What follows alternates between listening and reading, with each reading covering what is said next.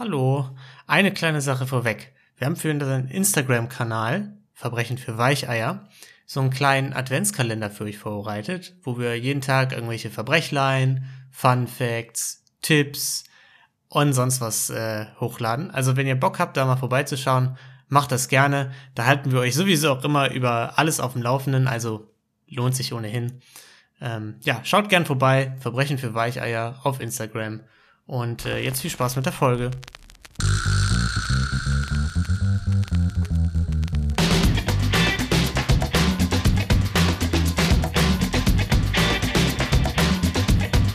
Hallo und herzlich willkommen zu Folge 18 von Verbrechen für Weicheier, unserem True Crime Podcast ohne Mord, bei dem wir alle zwei Wochen spannende, aber gleichzeitig natürlich sehr zu verachtende Verbrechen besprechen. Und das sind mein lieber Freund Niklas. Hi. Und ich, Lino. Ich finde es schön, wie du immer weiter zurückruderst und sagst, ah, das, das verachten wir. jede ja. Woche stärker dein Protest gegen die Verbrechen. Ja, muss man ja einfach auch nochmal erwähnen. Ist ja lustig alles, aber Verbrechen sind natürlich trotzdem böse. Das ich habe das Gefühl, je, je länger wir diesen Podcast machen, desto detaillierter wird die Anleitung für den perfekten Überfall. Und dann müssen wir mehr betonen, dass wir das natürlich nicht gutheißen. Du meinst einfach, um uns juristisch abzusichern? Genau. Ich kenne mich da gut aus. Ich weiß, das ist dann wasserdicht, wenn wir das so sagen. Da das ist gar kein Problem. Wasser. Ja. Genau. Wie wir es gerade gesagt haben, werden wir heute wieder ein schönes Verbrechen äh, besprechen. Heute bist du wieder dran. Genau. Heute bin ich wieder dran. Wir haben auch im Anschluss wieder, und da schon mal danke für eure Einsendungen, ein Community-Verbrechen der Woche. Also hier ich auch noch Ich bin schon ganz heiß drauf. Ja, du weißt es ja nie. Ich, ich, ich kenn's kenn da nicht mal, ja. Genau, ich, ich kenn's ja immer schon vorher. Ähm, da auch nochmal der Aufruf. Schickt uns gerne weiter Verbrechen rein, die ihr beobachtet, die ihr selbst mal begangen habt.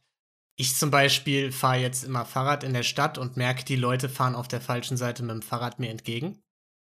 Geht gar nicht. Solche Sachen, Kleinigkeiten, alles, was ihr beobachtet, könnt ihr gerne einsenden. Genau. Und zu guter Letzt eine zweite Ankündigung noch. Wir haben vielleicht, und mit vielleicht meine ich, wir haben es, für den zweiten Advent äh, eine kleine Sonderfolge geplant und auch schon aufgenommen mit unseren lieben Freunden von Heldendum, die ja so einen Geschichtspodcast haben. Die stellen uns dann einen Fall vor, das kommt dann kommenden Sonntag hier und wir haben bei denen eine tolle Geschichte vorbereitet. Die kommt auch so kommenden Sonntag bei denen auf dem Kanal. Deswegen also, lohnt sich bei beiden mal reinzuhören. Genau, habt äh, haltet Ausschau nach Folgen auf beiden Kanälen. Ja, und ich würde sagen, damit haben wir erstmal alles angekündigt, was es anzukündigen gilt, oder? Haben wir das Organisatorische abgehakt? Jetzt kann ich mich zurücklehnen und einfach ein paar Fälle genießen. Ja, hättest noch ein bisschen länger reden müssen. Ich war noch nicht ganz mit meinem Teeschluck fertig. Ähm, okay. Es macht es einfach authentischer, Lino, dass ja. wir ein Weichei-Podcast sind, wenn du nebenher einen schönen Tee schlürfst. Einen schönen warmen Tee, vorher noch ein Stückchen Spekulatius. Ich gucke gerade raus, wo es kalt ist, sitze hier in meiner Decke eingemummelt. Ah, herrlich. Ja, so muss das sein, Lino. Ja. Das ist eine gemütliche Podcast-Atmosphäre. ja, und das steht bei uns im Mittelpunkt. Ja, Niklas, ich habe in der Woche, in dieser Woche wieder mal einen, ähm, einen Klassiker vorbereitet. Mhm. Und das ist der United California Bank Heist. Klingelt da okay. irgendwas bei dir? Nee, habe ich ehrlich gesagt noch nie was von gehört. Okay. Ja, wie der, wie der Name suggeriert, wurde die United California Bank überfallen. Die der Name ist quasi schon die Geschichte. Genau, ist jetzt vorbei. Vielen Dank fürs Zuhören. Äh, in Orange County, unterhalb von LA, also südlich In Kalifornien. Genau, in Kalifornien. Weiß man, durch OC California. Genau, ja. Fans wissen Bescheid. Und die Bank wurde überfallen am 24.03.72 von einer Familie aus Ohio. Von der Familie? Ja, also Familie ist jetzt, habe ich so ausgedrückt, weil es halt alles Familienmitglieder waren, bis auf eine Person. Aber es war auch schon einfach eine professionelle Crew, also eine professionelle okay. Bankraub-Crew. Die nämlich. Bei 70er und Familie habe ich kurz an die Manson Family gedacht. Aber nee, das ist nee, ja dann wahrscheinlich eher nicht. Nee, sowas kommt bei uns nicht vor. Denn das waren zwar professionelle äh, Gauner und Diebe, angeführt von Amil Dencio, der so der Kopf der Bande war. Und äh, die haben schon vor dem Heist, den wir heute besprechen, circa 30 Banken ausgeraubt und dabei ungefähr so 20 Millionen US-Dollar mitgenommen. Hm, gar nicht mal so, so. schlecht. Ja. Angefangen hat es, als sie mal ein Juwelier überfallen haben, indem sie die Alarmglocke da an der Seite einfach abgerissen haben. Dann haben die den ausgeraubt, weil die dachten, dann kann es ja nicht mehr klingeln. So. Smart. Dann haben die bemerkt, das ist ja ganz schön leicht. Und dann haben die sich so über Supermärkte und sonst was äh, hochgearbeitet, bis sie irgendwann bei Banken angekommen sind. Das finde ich schön, so eine Erfolgsgeschichte, wie du dich langsam nach oben arbeitest. Ja, vom Tellerwäscher zum Millionär quasi. Genau. Der vom Juwelierräuber zum Bankräuber. Ja, fantastisch. Ja, und die sind besonders geeignet, anders als die Manson Family, Niklas, weil die nämlich keinen Bock hatten, Leute mit Waffen zu bedrohen und deswegen immer nachts in Banken eingestiegen sind, wenn niemand vor Ort war. Das ist eigentlich perfekt. Ja. Genau die, die perfekten Verbrecher für unseren Podcast. Ja, vielen Dank, Herr Dincio. ähm, ja, aber da könnte man sich jetzt fragen, wenn man sich ein bisschen mit der US-amerikanischen Geografie auskennt, Orange County, Kalifornien, Cleveland, Ohio, ist eine Ecke. Ja.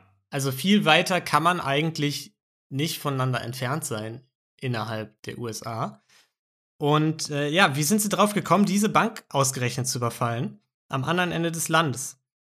Und zwar hatten sie einen Tipp bekommen, dass dort Richard Nixon, also der damalige Präsident, ne, 70er, mhm. 30 Millionen an Bestechungsgeldern lagern würde.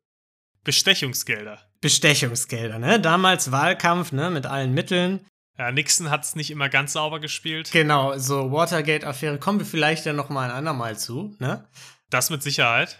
Und damals war es so, dass ein sehr einflussreicher Gewerkschaftsführer, Jimmy Hoffa, der Name könnte auch einigen bekannt sein, der hatte auch so Mafia-Beziehungen und so das war damals eh immer ein Ding, ne? Die ganzen Gewerkschaften, das waren wie unsere Verbrecher hier in dem Podcast, die waren alle immer mit der Mafia verbunden. Ja, genau. Und äh, der saß damals natürlich komplett unschuldig im Knast, ne? Er hat wahrscheinlich überhaupt nichts gemacht. Nee, nee, Und gar nichts. Ähm, ja, der Nixon hat ihn halt begnadigt, wenn Hoffer ihm im Gegenzug einerseits drei Millionen US-Dollar zahlt und andererseits eben einfach nicht mehr gegen ihn irgendwelche Kampagnen fährt. Oh, das ist doch eine schöne Form von Demokratie. Finde ich auch. Finde ich eigentlich gar nicht so verkehrt. Und äh, der Hoffer fand das aber verkehrt, war ziemlich sauer, hat seine Mob-Verbindung gleich mal spielen lassen und hat dann relativ schnell rausgefunden, wo sein Geld liegt. Und weil er nicht so dumm war, dachte er sich, ja, wo mein Geld liegt, liegt wahrscheinlich mehr Geld. Hat noch mehr Hoffer, äh, hat noch mehr ähm, Mafia-Verbindungen spielen lassen und kam dann eben an die Crew aus Cleveland, die ja schon sehr erfolgreich Banken überfallen hatte. Und mhm. mit diesem Tipp von ihm zur Dincio Family da und ähm, der Dincio dachte sich, das ist ja der Jackpot, 30 Millionen sind nicht nur viel Geld. Nee, der Nixon, der kann ja auch eigentlich nichts mehr machen, wenn wir das klauen. also soll er sagen, ja, die haben mir Bestechungsgelder stibitzt. Kannst, kannst ja schlecht behaupten, ja. Du willst ja eigentlich eher das eher unterm Radar halten. Genau. Da dachte die sich, das ist ja, das ist ja wirklich wie gemalt. Es ist der perfekte ähm, Überfall. Ja, und dann hat er also die, die Familie zusammengetrommelt, ne, alle Mann, die so irgendwas mit Verbrechen auf sich hatten und da was drauf hatten. Und hat denen den Plan erzählt. Die auch alle direkt, ja, das klingt hervorragend. Mhm. Und so ist Dienst, ja. Ich muss dich einmal kurz unterbrechen. Und zwar, ich glaube, wir müssen irgendwann mal eine Sonderfolge machen, weil es ist bei jedem Fall so, und mir fällt es gerade wieder auf, ich verstehe nicht so ganz, oder mich fasziniert es eher, und ich würde es gern tiefer verstehen, wie diese kriminellen Strukturen sich auch immer alle gegenseitig kennen. Also, dass dann irgendein Typ halt sagt, gut, ich habe halt meine Mafia-Verbindung, und mhm. dann über zehn Ecken, das ist ja nicht wie eine Stellenausschreibung, dass du sagst, ich suche jemanden, der XY kann, sondern du machst das ja irgendwie in so einem ganz speziellen Umkreis, aber du kannst ja auch nicht jedem alles erzählen und trotzdem kommt das dann über zehn Ecken. Ja, also an diese man, Verbrecherfamilie wieder. und das hatten ja, wir schon ganz vielen Fällen, dass so ja, da, ja die ja, Strukturen sich irgendwie alle gegenseitig kennen. Ich finde das total faszinierend, wie diese Netzwerke funktionieren am Ende. Ja, man, man muss ja in dem Fall jetzt auch sagen, die haben ja schon, habe ich ja gesagt, so an die 30 Banken überfallen im ja. Raum Ohio, Cleveland, Ohio da. Und das schlägt natürlich auch Wellen. So ein Stück weg, ne? Und ähm, der Dinzio, der hatte auch einige unter sich, ne? Den hat er jetzt mit seiner Familie durchgezogen, den heißt, aber der hatte auch ganz viele andere Leute. So in einem Artikel stand so an die 100 Leute, zu denen der da Connections hatte, mit denen Ah, er okay. irgendwelche Sachen gemacht hat, so, ne? Also es war schon, er alleine hatte schon ein Netzwerk da bei sich. War auch so Okay. sehr bekannt, auch so ein bisschen so als Wohltäter da. Der hat dann irgendwie Leuten, die kein Geld haben, irgendwie den, das Auto einfach äh, wieder voll mit Benzin gemacht, wenn sie da kein Geld mehr zu hatten und irgendwie viel zu viel Geld für Sachen bezahlt und so. Verstehe. So ein bisschen Pablo Escobar in klein. Genau, genau. Und äh, natürlich gewaltfrei. Ne? Auch das. Und, ja. Aber okay, verstehe. Dann hatte der da seine 100 Leute und da hat dann wahrscheinlich auch schon mal irgendwer für Genau. andere Mafia-Familien einen Job erledigt und so kannte man dann auch Verbindungen. Okay, das macht wieder Genau, Sinn. gehe ich von aus. Ja, die also haben sich gedacht, ja, ist ein guter Plan, da das mal zu überfallen, das Bänkchen. Und so ist äh, Dinzio mit seiner Frau und äh, seinem Schwager nach LA geflogen, weil der Schwager aus LA kam, der war auch hier in seinem Verbrechenskram immer involviert. Und die wollten sich einfach mal äh, die Bank angucken, ne? Das ein bisschen ausspähen und so. Haben sie dann Mhm. gemacht ein paar Tage. Äh, haben, dann hat Denzio sich überlegt, wen brauche ich dafür, was, was brauchen wir an Materialien, ist zurückgeflogen und hat eben seine Crew zusammengestellt. Die bestand dann am Ende aus sieben Crewmitgliedern, ihn eingeschlossen. Ähm, manche Quellen sagen auch sechs. Und so sind die dann am 15.03.72, also ja, anderthalb Wochen vor dem Überfall, von Mhm. Cleveland nach LA geflogen. Vom Flughafen sind sie dann direkt mit der ganzen Crew, haben sich ein Taxi genommen, sind zum Haus von seinem Neffen gefahren, also da, wo noch dessen Mutter und sein Bruder gelebt haben und so. Der Neffe war auch Teil der Crew. Und da haben sie sich da erstmal gemütlich gemacht. Taxifahrer haben sie noch schön 100 Euro Trinkgeld gegeben, ne? War ja ein großzügiger Typ, der. Denzio. Und äh, ja, dann haben sie da ihre Vorbereitung getroffen. Haben Funkgeräte zum Abhören der Polizei geholt, Bohrer, äh, Fluchtwagen, alle möglichen anderen Werkzeuge. Haben natürlich auch sich ein vernünftiges Versteck gesucht, ne? Weil in der ollen Zwei-Zimmer-Wohnung seiner Schwester hatte der Dinzi auch keinen Bock, die ganze Zeit abzuhängen, ne? Das ist unter Würde. Ja, das ist unter Würde. Also haben die sich Orange County, man kennt's, das sind ja auch, wer OC California gesehen hat, vielleicht auch mal ein paar größere Häuschen, ne? ja. Und da haben die sich da einen schönen, luxuriösen Unterschlupf gesucht. Ja, und so haben sie dann da rumgeplant, rumgekauft. Äh, den Fluchtwagen mussten sie dann verstecken, wo der ganze Kram drin war. Da hat dann der, der Schwager, der ja auch aus der LA kam, gesagt, kein Problem, ich kenne da jemanden von früher, können wir bei dem in die Garage stellen.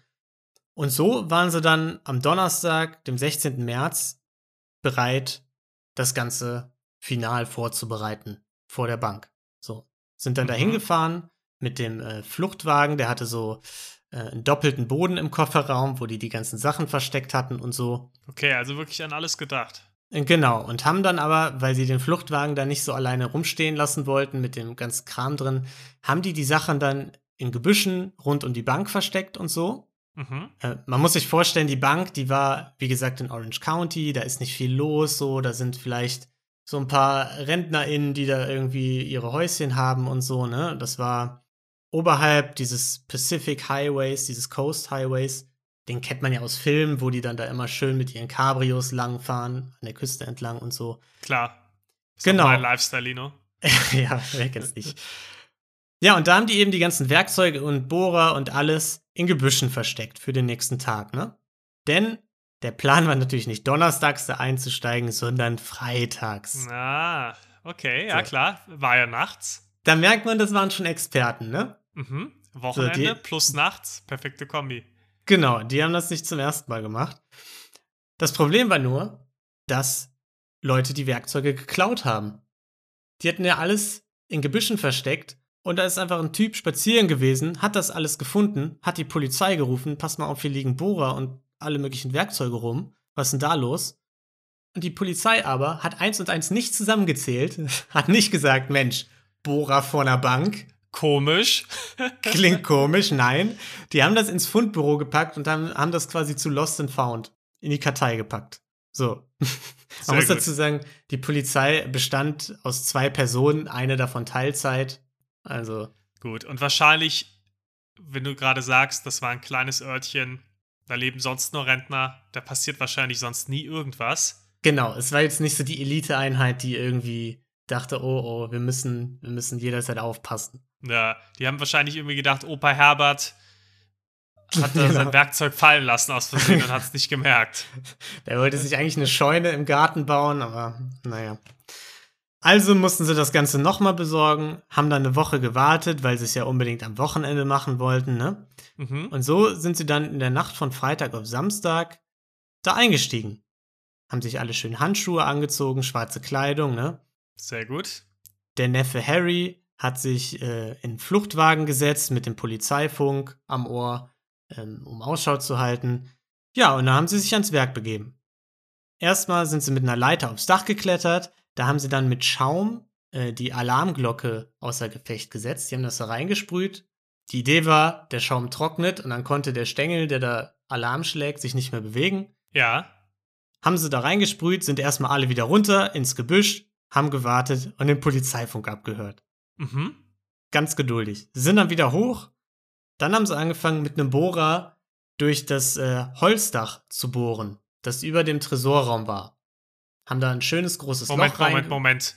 Der Tresorraum hat ein Holzdach. Nein, der Raum über dem Tresorraum Okay, hat ein okay. Holzdach. Okay. So, da haben sie reingebohrt, ein Loch, kreisrund, sind äh, dann darunter gesprungen, eben auf den Tresor im Grunde, ne? Also auf den, Mhm. auf das Dach des Tresorraums. Und da haben sie dann erstmal den internen Alarm gesucht und ausgeschaltet. Ja.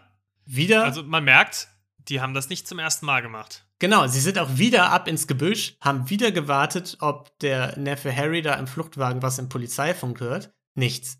Sind dann wieder äh, hochgeklettert, ab zum Tresorraum. Und da haben sie dann Das klingt angefangen. für mich sauseltsam. Dann die ganze Zeit wieder rein und raus. Da ist doch die Wahrscheinlichkeit, dass irgendwer mal vorbeikommt Ja, aber und da ein paar Leute auch klettern sieht. da war halt so nichts. Da war nichts. Da, da war ein Parkplatz mit einer Bar, die hatte zu, war schon Ja. viel zu spät. Äh, und ansonsten war da einfach nichts. Das war irgendwie oberhalb von irgendeinem Highway Okay, in ja. so einem Kaff. So, sie haben dann Erde aus Blumenbeeten in Sandsäcke gefüllt und haben ins Tresordach Löcher gebohrt mit ihrem Bohrer, wo sie Mhm. Dynamitstangen reingepackt haben, wo sie dann die Sandsäcke draufgepackt haben. Einerseits, um eben den Druck, dass der Druck nicht nach oben entweichen kann und andererseits, weil sie sich gedacht haben, dann ist es vielleicht nicht so laut. Dann macht es nicht so laut Bumm, wenn wir Ja. den Tresor sprengen. Macht Sinn. Ja, sind wieder rausgeklettert. Das gibt's Haben sich gar im- nicht. haben sich im Gebüsch versteckt. Wenn ich da an den Mona Lisa-Raub zum Beispiel denke, der Typ wäre schon fünfmal runtergefallen ja, von der Leiter. Die, ja, das war, das war der, das war der Schreiraub, wo die runter. Der Schreiraub, stimmt, der Schreiraub. Ja, ja. ähm, aber ja, die, die, die konnten hervorragende Kletterer. Also die waren ihrer Zeit voraus. Und Ja, nicht ähm, schlecht.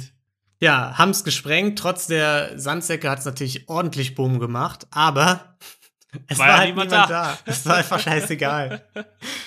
die RentnerInnen, die da gewohnt haben, haben wahrscheinlich alle schon längst gepennt. Hörgeräte Mhm. waren ausgeschaltet. Hörgeräte ausgeschaltet, super laut ferngesehen oder so, man weiß es nicht. Es kam kein Alarm, keine Polizeiaktivität, gar nichts. So konnten sie dann also wieder aufs Tresordach mit einem Brenner, haben sie dann die restlichen Metallstreben, die noch übrig waren, so zertrennt und sind zack in den Tresorraum rein und haben angefangen mit zwei Vorschlaghammern ein Schließfach nach dem anderen aufzu aufzumachen. Mhm.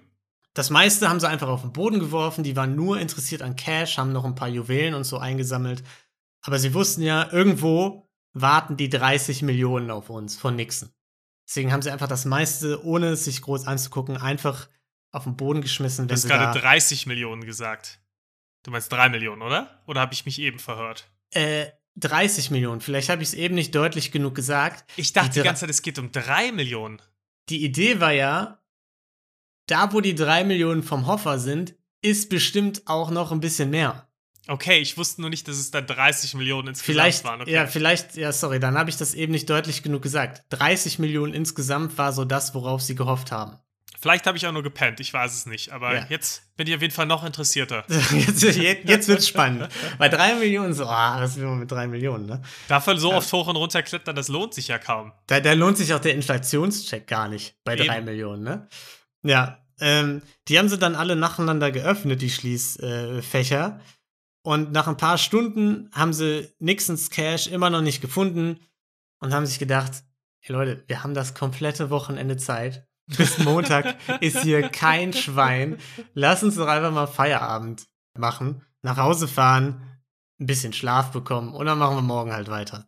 Also haben sie das ganze Zeug, Teil in den Kofferraum gepackt, Teil in die Gebüsche nebenan, weil es einfach zu viel schon war. Ähm, haben das Dach versiegelt von oben wieder.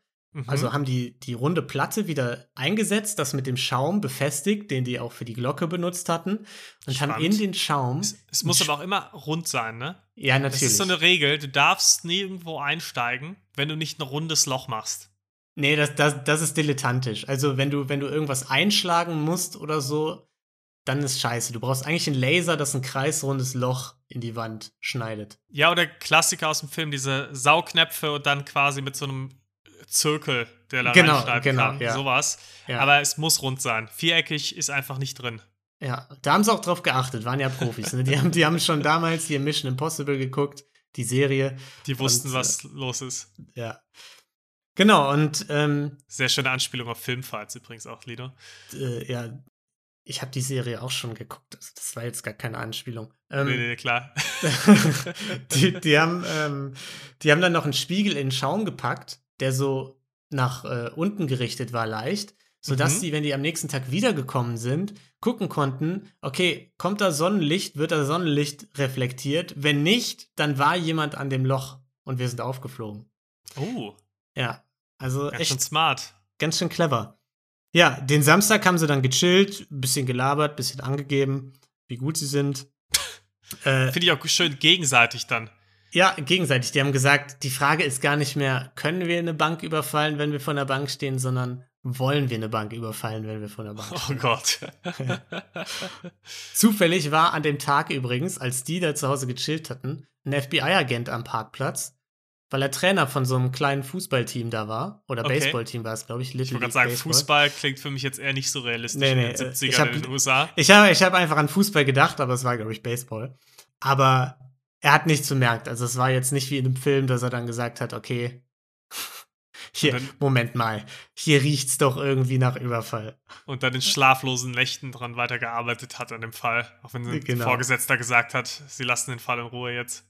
Genau, sowas nicht. Nee, die konnten einfach Samstagnacht wieder da rein, Mhm. Spiegel weg, ab in den Tresorraum weiter. Aber wieder viel Kram, viel Geld, viele Juwelen, kein Nixon Cash. Sonntagnacht das gleiche Spiel. Tagsüber gechillt, abends da rein. Und am Ende des Tages hatten sie so 8 bis 12 Millionen an Cash und Wertsachen. Aber sie hatten nicht diese 30 Millionen Nixon-Dollar, die sie sich erhofft hatten. Okay. Dann dachten sie sich, okay, aber, Aber 18 Millionen auch schon mal nicht schlecht. 8 bis 12 Millionen. 8, 8 bis 12. Ja. Okay, trotzdem gut. Tro trotzdem ist okay, ja, ich würde es nehmen. Und dann haben sie gesagt, okay, gut, kann man nichts machen, ist jetzt blöd gelaufen, aber kriegen wir schon irgendwie weg das Zeug. Haben ähm, von innen noch mal ins Schloss der Tresortür gebohrt, damit man das nicht einfach, damit man die nicht einfach öffnen kann. Da dachten sie sich, kriegen wir noch ein bisschen Zeit, bis die das bemerken. Und haben dann ein bisschen was wieder im Gebüsch versteckt und den Rest ins Auto gepackt und sind ins Versteck. Mhm. Da haben sie dann alles akribisch geputzt, jede Oberfläche, den Staubsauger. Äh, die haben gesagt, da, die müssen mit dem Mikroskop hier hinkommen und dürfen nichts finden. So Okay. akribisch haben die alles äh, sauber gemacht. Ja, gut, wenn Haben man den ganzen sogar- Tag Zeit hat. Ja, haben sogar vorbildlich das dreckige Geschirr schön in den Geschirrspüler gepackt und so, ne? Ja. Ähm, ja, den ganzen Tag hatten sie ja nicht. Das war ja dann quasi schon Montag, als sie das okay. geputzt haben, ne? Okay. Aber ja, das haben sie dann alles gemacht, haben die ganze Beute dann, weil es zu viel war für das eine Auto, in ein Boot gepackt, das sie auf einen Anhänger gesch geschafft haben. Okay, auch nicht schlecht. Und damit sind sie dann nach Vegas, um die Beute aufzuteilen erstmal. Achso, ich dachte, um die Beute nochmal zu verdoppeln. genau, ja. Alles auf Rot. ja. Und ähm, als dann am Montag eben der Klassiker kam, Bankangestellter ist, da nichts ahnt in die Bank äh, reinspaziert, konnte den Tresor nicht öffnen, hat den Techniker gerufen, dann haben sie irgendwann gemerkt, Mensch, wieso geht die Tür nicht auf? Ja. Sind über den Friseur, äh, Tresor geklettert und haben gemerkt, oh, riesiges Loch. Ne? ja. FBI gerufen und so, aber zu dem Zeitpunkt waren die halt schon über alle Berge. Da war alles geputzt und die waren weg. Und das FBI war auch komplett ratlos tatsächlich, weil obwohl im Tresor komplettes Chaos herrschte, überall lagen Gegenstände rum und so, haben sie halt nirgends Fingerabdrücke gefunden. Mhm. So, die hatten Handschuhe an, die haben nichts anbrennen lassen im Grunde, ne? Also eigentlich erstmal bis jetzt das perfekte Verbrechen. Genau, es ist das perfekte Verbrechen. Keine Spuren, alles professionell. Zusätzlich kam noch das Problem, wenig markierte Banknoten da drin, weil es sich eigentlich fast nur um Schließfächer von irgendwelchen Privatpersonen handelte, die Ja. ihren Schmuck und so, die ganzen RentnerInnen äh, eben hingepackt haben. Ja, also erstmal alles gut. Das einzige Problemchen war dann eben, dass diese FBI-AgentInnen von 8 ganz schnell auf 125 Okay. angestiegen sind. Und das war bis dahin das mit Abstand größte Polizei- oder FBI-Aufgebot, was jemals für sowas oder für irgendwas ähm, zusammengestellt wurde. Und warum? Ja, das haben sie sich nämlich auch gefragt. Wa- Warum haben sie jetzt plötzlich von 8 auf 125 aufgestockt? Und Harry, also der Fluchtfahrer, der diese ganze Geschichte auch äh, nacherzählt hat, Ja. ähm, der hat gesagt, Nixon hat Wind davon bekommen, dass jemand hinter dem Geld her ist. Mhm. Und hat dann eben gesagt, so, da brauchen wir mal ein paar mehr Leute, die sich Die mit muss ich aber ganz schnell fassen hier. genau beschäftigen und hat ein bisschen aufgestockt. So. Und trotz des ganzen Aufgebots, ein Monat vergeht, zwei Monate vergehen, erstmal keine Spur. Bis eben ein Anruf bei der Pol bei, beim FBI einging aus Cleveland. Oh, jetzt wird's spannend. Ja, wo die nämlich gesagt haben, passt auf, bei uns in der Ecke hier sind auch eine Menge Banken überfallen worden. Alles relativ ähnlich, alles auch nachts, immer durchs Dach und so. Und wir haben die Vermutung, dass da hinter dieser Emil den CEO steckt. Den haben wir immer verdächtigt. Der hat hier viele Kontakte, aber wir konnten ihm nie was nachweisen, weil Mhm. nie Fingerabdrücke oder irgendwas da geblieben sind. Also hat das FBI natürlich nachgeforscht, ne? Und dann haben sie schnell gesehen, okay, neun Tage vorm Überfall sind der gute Dincio und ein paar seiner Familienangehörigen und Bekannten alle zusammen von Cleveland nach LA geflogen. Und haben Verwandte da. Genau. Dann haben sie, sind sie erstmal zum Flughafen, haben Bilder rumgezeigt. Erkennt die irgendwer wieder? Und irgendwann hat sich ein Taxifahrer aus Ghana gemeldet und hat gesagt, pass mal auf, der da, der war richtig großzügig, der hat mir 100 Dollar gegeben als Trinkgeld. Das macht sonst keiner. Oh, das ist aber dann auch wieder, du willst eigentlich so ein bisschen als Verbrecher trotzdem noch das Richtige tun Ja, und das ein bisschen mit anderen Leuten teilen, so quasi Robin Hood-mäßig. genau, genau. Und dann schießt dir das genau ins Bein, weil der Typ sich genau deswegen an dich erinnert. Ja, genau so war es. Also seine, seine Tochter, die übrigens Anwältin ist, finde ich ganz witzig, Ja. die, hat, die hat immer gesagt, My father was generous to a fault. Also ähm, er war so großzügig, dass es immer ihm selbst an den Arsch äh, äh, gebissen hat am Ende. Also haben sie natürlich über einen Taxifahrer rausgefunden, da sind sie hingefahren und haben gesehen, oh, da wohnt ja seine Schwester mit seinem Neffen und dem anderen Neffen früher mal. So, haben also Ja. schnell die Wohnung ausfindig gemacht. Dann haben sie rausgefunden, ein paar Wochen vor der Reise, vor der, also vor der Reise, wo dann der Überfall war, war schon mal eine Reise von Denzio nach LA, wo zwei Zimmer gemietet wurden. Einmal auf Denzio und einmal auf seinen Schwager. mhm. Also das war das vom Ausspähen, ne? Wo sie das Ja, genau. ausgespäht hatten beim ersten Mal, ne? Da haben sie dann die Telefonanrufe der beiden äh, gecheckt und gesehen, der Schwager hat oft einen gewissen Early Dawson angerufen. Also den Typen, bei dem sie das Auto gelagert haben. Von Ah. früher. Dem haben sie dann natürlich einen Besuch abgestattet, haben schnell gemerkt, okay, der hat damit nichts zu tun, so. Aber der hat auch gesagt, ja, das war schon alles seltsam so. Ich habe ja sogar noch das Auto stehen. Und als die Agenten sich dann von außen das Auto angeguckt haben und gesehen haben, okay, ist schon sehr staubig da auf der Rückbank und haben auch einen Handschuh gesehen durchs Fenster. Oh, ja. Zur gleichen Zeit hat der Schwager bei seinem alten Kollegen angerufen und gesagt, hier, pass mal auf, ich würde gerne das Auto abholen, was ich bei dir gelagert habe. Autsch. Ja. Der natürlich gerade am Telefon guckt rüber zu den FBI-Agenten und hat denen so signalisiert, hier, ich hab da wen an der Strippe gerade.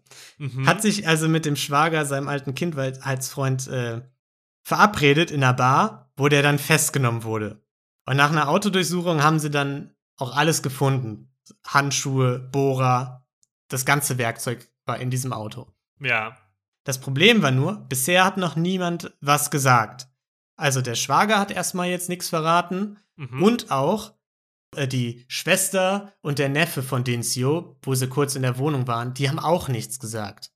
So, der Neffe Ja. hat sogar seinem Bruder noch Bescheid gesagt und gesagt, passt mal auf, ihr wart ja hier, die suchen nach euch, hauen wir mal lieber ab. Okay, keine Snitch. Genau, keine Snitches bisher. Dann war aber der, allerdings ja noch das Versteck. Das hat das FBI nämlich auch nach ein bisschen Recherche gefunden, das äh, schöne Luxusversteck, wo aber ja alles gewienert war. Kein Haar, keine Fingerabdrücke, nichts.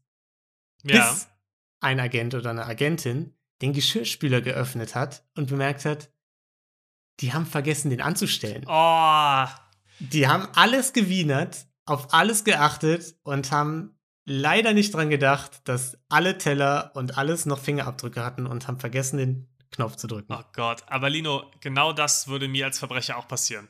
Ja, Ich vergesse das so oft, dass ich in meinen Geschirrspüler gucke und merke, ach Mist, ich wollte ihn eigentlich vier Stunden vorher anspressen und hab's Der einfach Klassiker vergessen. ja. Das genau das wäre mir auch passiert. Ja, und äh, so hatten sie natürlich Fingerabdrücke und DNA und so der ganzen Crew und ähm, haben dann, konnten dann nach und nach alle verhaften, auch weil, nachdem sie eben den, den Sprengmeister festgenommen hatten, der das einzige Nicht-Familienmitglied war, Mhm. der zum Informant wurde und dann alle verraten hat. Na klar, das ist einer außerhalb der Familie reingeholt. Blöd. Direkt geht's den Bach runter, ja. So wurden dann alle verhaftet, außer Dincius Neffe, der Fluchtwagenfahrer Harry.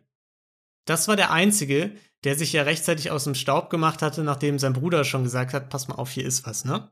Mhm. Der dachte sich, ist ja eine aufregende Sache, so vom FBI abzuhauen. Das gefällt mir. Die sind schlau, ich bin schlauer. Wenn die wissen, dass ich Kälte hasse, hat er einfach, ist davon ausgegangen, Ja. dann, dann bin ich so smart. Ich fahre in den kältesten Staat, den ich finden kann. Nach Hat sich Alaska. Den zweitkältesten. Ähm, hat sich einen neuen Pass bei einem Anwalt äh, besorgt. Hieß jetzt John Baker. Und äh, ist nach Pennsylvania abgehauen. oh, ich hätte gedacht Minnesota. Nee, Pennsylvania. Und ähm, ja, da war es halt eisig kalt. Ja. Und da hat er sich dann in so einem 4000, äh, hat er in so einem 4000 Seelen Kaff halt gemacht, mitten in Pennsylvania. Hat dann eine nette Frau zufällig an der Bar kennengelernt und dachte, ey, hier gefällt's mir eigentlich ganz gut. Hier bleibe ich. Schön. Einfach mal in den Ort, in eine Bar gehen, lernst eine schöne Frau kennen. Ja, super. Warum bleibe ich nicht einfach hier? Ja, fand ich auch. Und der Typ, der war auch echt, also so, das war ja der, der auch, ähm, es gibt eine ganz, eine zehnteilige Story darüber, einen Artikel, der Mhm. mittlerweile auch verfilmt wurde sogar. Okay. Ähm, und viele der Infos daraus äh, kommen über ihn, der so ein bisschen davon erzählt hat, so im Nachhinein. So weil er einfach ein ganz lustiger Typ ist, glaube ich. Und ähm, der hat sich da eben niedergelassen mit der Frau. Ähm, und dem war es doch scheißegal, dass die Schwester der Frau Deputy Sheriff war, also Natürlich. schön bei der Polizei gearbeitet hat, weil er sich dachte, ja, ich heiße ja John Baker. Wie soll die das denn zusammen? Das ist ja unmöglich, dass sie das Ja. rausfinden könnte. Einmal hat er sogar ein Fahndungsplakat in der Stadt gesehen, hat das einfach niedergerissen, dachte sich, ach, da achtet schon keiner drauf. Ja, und hat dann da als Handwerker überall aus, ausgeholfen. Der hat bei der Polizei Reparaturen gemacht, in der Bank. Der hatte Stark. nach eigener Aussage die Schlüssel zur halben Stadt, aber hat halt nie irgendwas äh, überfallen, weil sich dachte, ich habe ja genug Geld. Hat sich auch nie bezahlen lassen, hat das einfach hobbymäßig gemacht quasi. Geil. Aber ist das Ja. nicht eher auffällig? Wenn Ja, er sich nicht bezahlen lässt, man kann ja kleine Summen nehmen, dass man sagt, ach, man bietet den Leuten einen günstigen Service an, aber gar nichts nehmen. Ja, und, eigentlich. und du kannst so- dann auch spenden oder was auch immer, aber gar nichts nehmen ist ja sehr verdächtig. Ja, aber in dem Fall hat es einfach nur dazu geführt, dass alle ihn total gern mochten. das hat auch der Sheriff da so im Nachhinein gesagt. Der hat auch gesagt, so, ja, eigentlich total netter Kerl. Alle mochten den. Ja, klar. Der War Sch- alle der- die Arbeit gratis gemacht. Der Sheriff ist sogar mit dem nach Hawaii geflogen. Haben die mal zusammen Urlaub gemacht und so. Geil. Und aus dem Hawaii-Urlaub hat der, ähm, hat der John Baker, also der Harry, ähm, sogar noch eine Karte ans FBI geschrieben. So, ja, könnt mich ja finden, wenn ihr Bock habt. Ernsthaft? Der hat er gemacht. Wer der mit dem so- Sheriff auf Hawaii war. Einfach mal hier, ihr kommt mich mal. Ja. Also echt ganz geil. Und es ist auch einfach nicht aufgeflogen. Acht Jahre lang hat er da gelebt. Nichts ist passiert. Bis er sich dann irgendwann dachte, Mensch, mittlerweile ist doch bestimmt, ach, es sind acht Jahre vergangen. Es ist nicht mehr so heiß. Ich fahre mal nach Cleveland zurück, paar Sachen holen. Und dann ist er nach Das ist immer ganz Cleveland, gefährlich. genau, in die alte Heimat und hat da ein paar, einfach so, paar Klamotten noch irgendwie gehabt. So dachte er sich, oh, komm, nehme ich mit und so.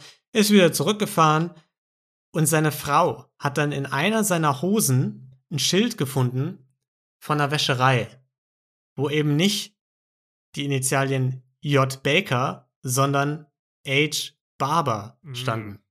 Dann hat sie gefragt, sag mal, wer ist das denn? Dachte erstmal, er hat eine Affäre oder sowas wahrscheinlich. Ja, aber statt zu lügen, hat er ihr halt einfach die Wahrheit gesagt, hat er die ganze Geschichte erzählt und sie fand es einfach nur toll. Sie fand es total aufregend. Sie Das dachte, gibt's doch gar nicht. ja, sie dachte, Mensch, da hab ich mir aber auch einen Tausendsasser geangelt. Was Und- für ein Schlingel. Der Ja. Mann kann alles. und die ist ernsthaft zu ihrer Schwester gegangen, Oh die. Deputy Sheriff war, und hat ihr das erzählt. Die wiederum hat das einem anderen Polizisten Oh erzählt. nein! Und mir nichts, dir nichts, wusste das ganze Dorf davon, dass er diese Bank ausgeraubt hat. Nur er wusste nicht, dass es das ganze Dorf wusste. oh, das Ja. ist doch so dumm. Und irgendwann ist es natürlich auch bis zum FBI durchgesickert, ne? Ja, Man klar. weiß nicht ganz genau, wer sich da dann gemeldet hatte. Und dann hat Aber er dass das dann irgendwann rauskommt, ist ja klar. Genau. Dass 4000 Leute nicht äh, dicht halten, das ist ja logisch. Und äh, da hat er dann also irgendwann einen Schulterklopfer bekommen.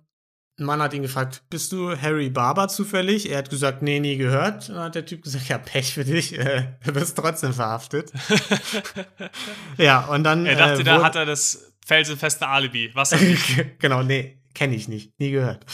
Ähm, ja, und so wurde auch er dann schlussendlich gefangen und auch er wurde zu 20 Jahren verurteilt, von denen er dann am Ende nur drei Zeit, ja. abgesessen hat, tatsächlich. Nur drei.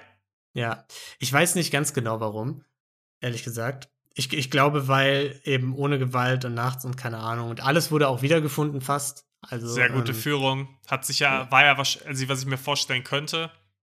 Ich schätze mal, also zumindest in Deutschland wird sowas einen positiven Einfluss haben. Ist die Frage, wie es in den USA aussieht.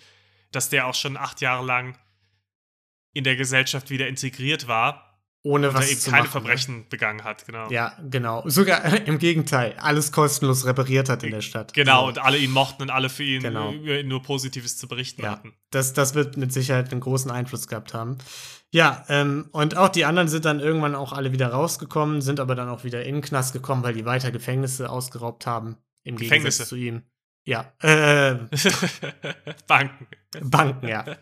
Die haben, die, haben äh, die Gefängnisse bis aufs letzte Hemd ausgeraubt, ja. Ja, das war dann im Grunde das Ende des ähm, California United Bank Heists. Ja, sehr schön. Das fand ich wieder ein relativ klassischer Fall, der aber sehr, sehr lustig geendet ist, fand ich. Ja, ich fand, ich fand vor allem die, die Geschichte, dass er einfach zufällig eine Frau kennengelernt hat, dessen halbe Familie bei der Polizei Auch arbeitet. das. Und ausgerechnet mit denen dann da abhängt und so. Und das nicht der Grund ist, warum es auffliegt. Also, das fand ich schon echt, das fand ich schon krass. Das ist schon Wahnsinn. Der Film übrigens, ne, von dem ich eben äh, geredet habe, der heißt Finding Steve McQueen. Finding Steve McQueen. Ja, der soll sich wohl auch sehr nah an der äh, Geschichte orientieren. Ein paar Namen sollen abgeändert sein. Aber könnt ihr ja gerne mal reinschauen, wenn ihr Ja, sehr Bock drauf cool. habt, das nochmal als Spielfilm zu sehen. Ja, cool. Okay, dann äh, wollen wir mal zu den Community-Verbrechen der Woche kommen. Ja, ich bin schon ganz heiß drauf. Community-Verbrechen der Folge, äh, Woche. Dann Ja, gerne. Ähm, machen wir mal das Intro, ne? Community-Verbrechen. Community-Verbrechen. Ja, ist vielleicht noch ausbaufähig. Vielleicht, Ja, das, ich glaube, das ist schon wirklich perfekt. vielleicht arbeiten wir da nochmal dran. Vielleicht Ach, überlegen wir uns da was. Ja, und das Community-Verbrechen der Woche kommt von der lieben Easy, die sich bei uns gemeldet hat. Ähm, erstmal gesagt hat, wie gern sie unseren Podcast hört. Das ist natürlich, Vielen sowas Dank, hilft natürlich, ne? Bei der Auswahl des Community-Verbrechens. Dann wird man näher, eher genommen. Also Genau. je mehr man schleimt, desto höher die Chancen auf jeden genau, Fall. ein Nee, bisschen aber vielen Honig Dank, um, ums Maul schmieren, dann, dann geht, dann läuft das. Aber das freut uns wirklich. Ja, und äh, die hat Folgendes geschrieben. Wenn ich bei Freunden bin und werde allein gelassen oder gehe durch die Wohnung auf Toilette oder so, nehme ich super gerne kleine, selbstklebende Augen aus dem Bastelbedarf mit und klebe die überall hin. Oh, das finde ich richtig geil. auf Lichtschalter, Klür Türklinke, die Flasche Wein im Regal oder das Familienbild. Es macht so viel Spaß und in 99,999% der Fälle finden die Wohnungseigentümer es witzig. Und äh, wenn man gut war, finden sie noch nach Wochen nach dem Besuch an irgendwelchen Stellen diese Augen. Ich liebe es. Ich find's genial. Ich hatte Ja. mir auch schon mal überlegt, ob ich mir so Dinger kaufen soll. Um es jetzt nicht unbedingt zwingend bei anderen zu machen, aber einfach mal so random auf das auf irgendwelche Sachen zu kleben. Aber das ist natürlich, das ist ein richtig gutes Verbrechen eigentlich. Einfach Das ist schon Next Level, ne? das ist richtig gut. Und das trifft auch gema- genau meinen Humor. Weil es einfach so, so stumpf ist, aber irgendwie, irgendwie trotzdem gut. Ja, wie, wie würdest du es jetzt ein, einschätzen, so von, von der Grausamkeit des Verbrechens her? Wie hoch ist auf der Niedertracht-Skala Auf das der Ganze? Niedertracht-Skala würde ich sagen, die niedrigste Wertung. Wobei es kommt ein bisschen darauf an, wer das Opfer ist. Wenn es jetzt Ja. jemand ist, eine sehr, eine sehr spießige Person mit einem sehr großen Sinn für Ästhetik, Genau, mit so einem Ordnungsfimmel oder so. genau, dann könnte Ja. das vielleicht leicht grausam sein, aber Dann, immer dann kann das schon. Welten zerstören. dann könnte es vielleicht auf eine 3 von 5 steigen, mehr aber auch selbst dann nicht. Und ansonsten würde ich sagen 1 von 5 oder 0 von 5, wenn wir 0 Sterne auch vergeben dürfen. Das ist Ja. nicht sehr grausam. Ja, finde ich auch. Also äh, eigentlich, eigentlich das perfekte Verbrechen aus meiner Sicht. Finde ich auch. Nicht ganz perfekt, weil man weiß, man findet, glaube ich, ganz gut raus, wer es war. Ja, das stimmt. Vor allem, weil es eine Serientäter Easy ist eine Serientäterin. Und Ja, kehrt ja auch häufiger wieder an den Ort des Verbrechens zurück. Ja, das stimmt. Das kann man hier schon mal ankreiden. Da, da äh, liebe Easy, da musst du in Zukunft vielleicht ein bisschen mehr drauf achten. An den Ort des Verbrechens zurückzukehren, ist, ist ein Problem. Das ist ein Anfängerfehler eigentlich. Auch wenn du sonst ziemlich professionell rüberkommst, da musst du noch dran arbeiten. Ja, sie hat auch nicht gesagt, ob sie Handschuhe trägt, wenn sie das macht. Ja, das stimmt. Und- also, du meinst, wenn und- da ein 100-Mann-FBI-Team kommen würde, die könnten relativ schnell auch auf Easy aufmerksam werden. Genau, genau, das ist das Ding. Und ich weiß nicht, ob es am Wochenende äh, stattfindet, aber wenn sie irgendwelche Leute besucht, ist vielleicht Wochenende auch gar nicht so unwahrscheinlich, ne? Klingt danach. Also, das ist schon mal wieder gut. Ja, ja. Also Nee, gar nicht so schlecht. Ähm, Pech gehabt, dass du das jetzt öffentlich gemacht hast. Das FBI ist schon auf deinen Fersen. Ich Wir mussten das natürlich melden, klar. genau, ich habe das schon vor Wochen gemeldet, als du geschrieben hast. Ähm, ja, das war das Community-Verbrechen der Woche. Vielen Dank äh, für die Einsendung und die anderen Einsendungen, die wir schon bekommen haben. An der Stelle nochmal, sendet uns gerne mehr ein, auch wenn ihr Verbrechen beobachtet, wie gesagt. Schickt's ein, wir reden ein bisschen drüber, wir freuen uns drauf, äh, die Verbrechen, die in Deutschland so im Kleinen geschehen, noch ein bisschen zu bequatschen. Und damit würde ich sagen, haltet nächste Woche Ausschau nach der Sonntagsfolge, die dann bei dem Heldendumm-Kanal und auf unserem Kanal erscheinen wird. Also zwei getrennte Folgen. Abonniert uns gerne überall. Lasst uns gerne überall eine gute Bewertung da. Schaut auch gerne mal bei Gelatine Kenobi und Rosenlose Frechheit vorbei. Ja, und ansonsten bleibt vor allem gesund und äh, habt eine gute Zeit. Tschüss. Tschüss.